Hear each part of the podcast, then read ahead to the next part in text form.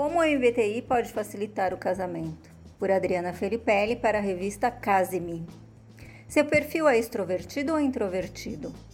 Você que está em um relacionamento ou vai se casar, por que não aproveitar todo o conhecimento do Assessment de Personalidade MBTI para desenvolver um relacionamento mais harmônico? Afinal, casamento não é uma cerimônia seguida de festa. É um compromisso de dividir a vida para somar. E se o relacionamento não está somando como poderia, precisamos buscar ajustar a equação. E esse espaço tem essa missão: te ajudar nesse processo que envolve o autoconhecimento e olhar generoso para o outro. Você já ouviu falar sobre o questionário de personalidade? O Assessment de Personalidade MBTI é uma metodologia baseada na teoria de Jung, muito usada por empresas para identificar perfis, mas que também podem ser aplicado às relações e ao casamento. Existe tipo certo de personalidade para eu me casar? Será que eu me atraio por ele ou ela por causa da sua tipologia?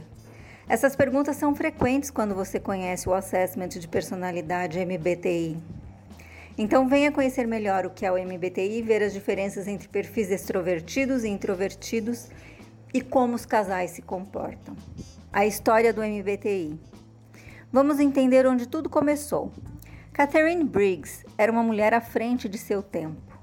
No início da década de 1920, após ler o livro de Carl Gustav Jung, Os Tipos Psicológicos, ela decidiu estruturar um questionário que pudesse mensurar as tipologias das pessoas de forma simples e acessível.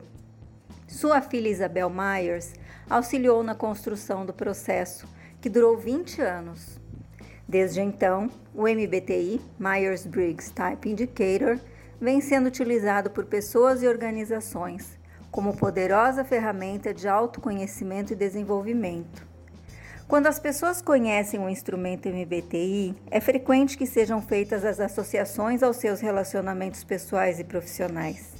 Invariavelmente, o casamento e as combinações amorosas estão entre as perguntas mais enfáticas. Quais são os melhores tipos para casar com o outro? A tipologia explica o porquê eu me atraí pelo meu parceiro? A compreensão das diferentes preferências podem nos ajudar a atravessar as dificuldades no casamento? Neste artigo, vamos explicar as diferenças entre extroversão e introversão, suas principais características e os impactos na relação conjugal. Este par de preferências descreve formas alternativas de se orientar no mundo. Podemos preferir concentrar a nossa atenção no mundo externo e atividades das pessoas e conseguir energia através deles, extroversão. Ou podemos preferir refletir em nosso mundo interior de pensamentos e sentimentos, introversão. A extroversão focaliza suas energias e processa informações externamente, enquanto a introversão concentra suas energias e processa informações internamente. Outro exemplo: a extroversão não gosta de trabalhar em algo por um período longo, principalmente se tiverem que fazer isso sozinhos. Já a introversão prefere lugares tranquilos para trabalhar e poder trabalhar em uma única coisa por um longo período.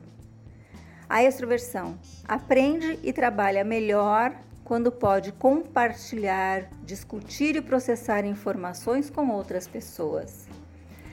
Já a introversão aprende e trabalha melhor tendo tempo para se relacionar, compreender e processar informações sozinha. A extroversão faz perguntas e pensa alto durante atividades ou enquanto analisa uma decisão. Já a introversão pensa antes de falar ou agir. Pode não se sentir à vontade quando solicitado a realizar uma tarefa ou responder de imediato.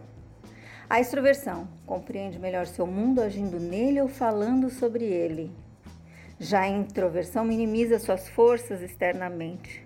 O resultado de suas habilidades podem ser subestimadas com frequência.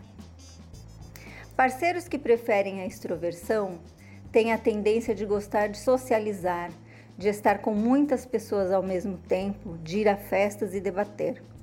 Já os que preferem introversão têm a tendência de preferir mais momentos sozinhos. Energizam-se através de seus próprios pensamentos e não sentem a necessidade de estar o tempo todo cercados de gente. Quando um casal é composto por dois extrovertidos, é muito provável que a vida social seja agitada, repleta de encontros e amigos. Já um casal composto por dois introvertidos vai viver uma vida mais íntima, reclusa e tranquila. No entanto, quando temos um casal com preferências distintas, é possível que alguns ajustes sejam necessários para contemplar as duas formas de motivação. Algumas dicas. Percebam como vocês funcionam. Quais são as necessidades de socialização de cada um? Caso existam divergências, estabeleça um plano que contemple as duas atitudes, intercalando momentos de intimidade com momentos de trocas com outras pessoas. As pessoas que preferem a introversão não gostam de interrupções quando falam. Se for o caso de um dos dois, é necessário dar um tempo para ouvir a outra pessoa. Respeitem as próprias necessidades. Às vezes, o parceiro precisa de momentos de solidão, mas também você pode mostrar o quanto um determinado evento é importante para si. Façam perguntas entre vocês para alinhar aquilo que é importante para cada um. Não evite discussões importantes. Os introvertidos podem ser oprimidos pelos despejos emocionais dos extrovertidos e muitas vezes precisam de um pouco de tempo para processar antes de entrar em discussões delicadas. Quando um introvertido pede mais tempo para pensar em algo, você deve reintroduzir o tópico quando estiver pronto. Por fim, quando amamos uma pessoa com uma personalidade bem diferente da nossa, temos uma grande oportunidade de crescimento com a relação.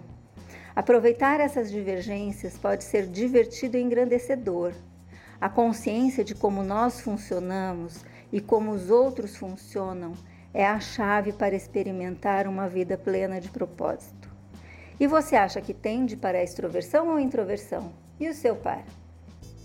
Procure por um consultor Felipelli, saiba qual é o seu perfil e aprenda como usá-lo a seu favor, ou melhor ainda, ensine seus clientes a aplicar esse conhecimento em situações de comunicação, tomadas de decisão, liderança, estresse, equipe, entre outras.